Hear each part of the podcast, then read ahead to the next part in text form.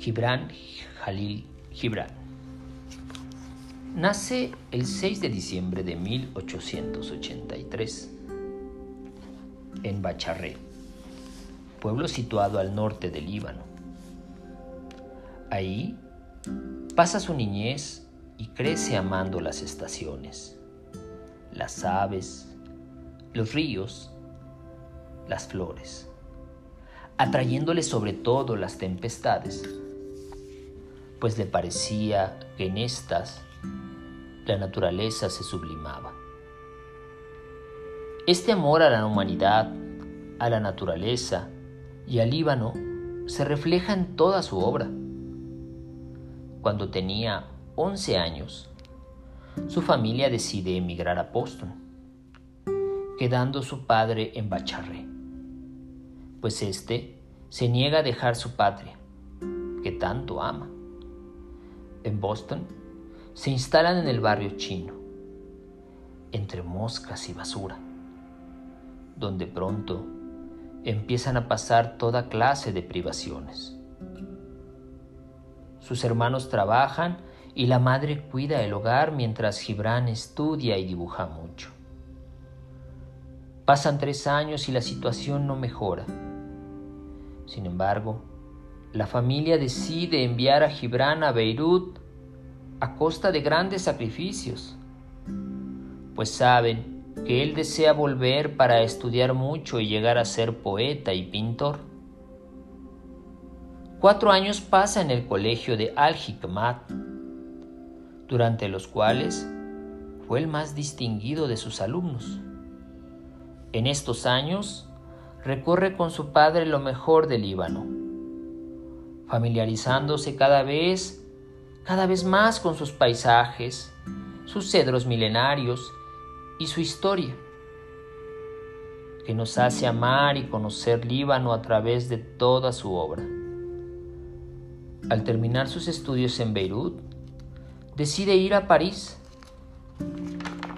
a estudiar pintura y se instala pobremente en Montmartre.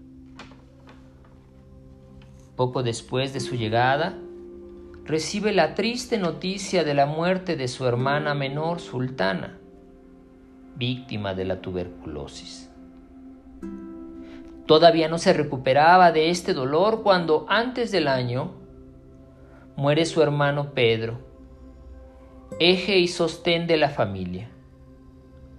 Sin embargo, tanto su madre como su hermana Mariana le suplican que se quede en París hasta concluir sus estudios. Estando todavía desconsolado por la pena, recibe el golpe más doloroso de toda su vida, la muerte de su madre.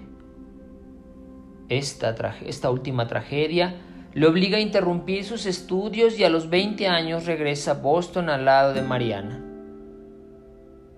Ya en Boston, decide montar una exposición con el material que trae de París, pero vestido de luto y sentado en un rincón.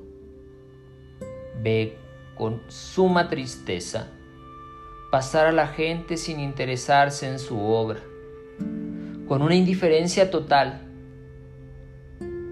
No vende nada.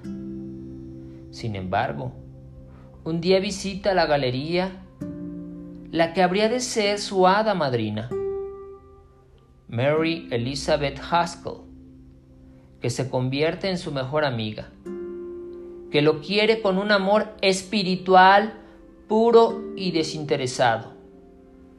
Ve en él el genio y tiene la intuición de su grandeza futura. Mary convence a Gibran para que regrese a París a terminar sus estudios y ella le envía mensualmente una pensión. En 1910 regresa Gibran a los Estados Unidos y decide instalarse en Nueva York. Entre 1911 y 1917 presenta tres exposiciones y en las tres tiene éxito. En Occidente se le conocía como pintor. Sin embargo, para el mundo árabe ya era un notable escritor. Mary la premia para que escriba en inglés Y esto lo beneficia definitivamente, pues de no haber sido así, su obra no se hubiera difundido tan rápidamente. Desde que se instala en Nueva York, vive en constante ebullición, pintando o escribiendo. No se da reposo. El día anterior a su muerte, pinta y escribe. Muere el 10 de abril de 1931, víctima de una larga enfermedad, en la que nunca hizo caso de los consejos médicos ni de las recomendaciones de descanso. Nos ha legado una obra inmortal en la que canta a la naturaleza, al hombre y a Dios. Tiene predilección por la frase breve, la imagen oportuna, la metáfora sugestiva, la palabra elocuente. Sus libros están llenos de simbolismo. Son poemas de bondad, de angustia, de belleza y de inquietudes místicas. La obsesión de la muerte y del más allá vibraron en las páginas del poeta, sereno y tranquilo en su hondo pensar. Representa el misticismo oculto, creador de belleza. Busca la belleza y la verdad. Posee un estilo esotérico, figurativo, imaginativo satiriza todo lo que es falso, enmarañado, dañino y oropolesco. Canta, encomía y exalta los verdaderos valores y a través de sus parábolas tenemos grandes emociones estéticas y lecciones morales de carácter universal.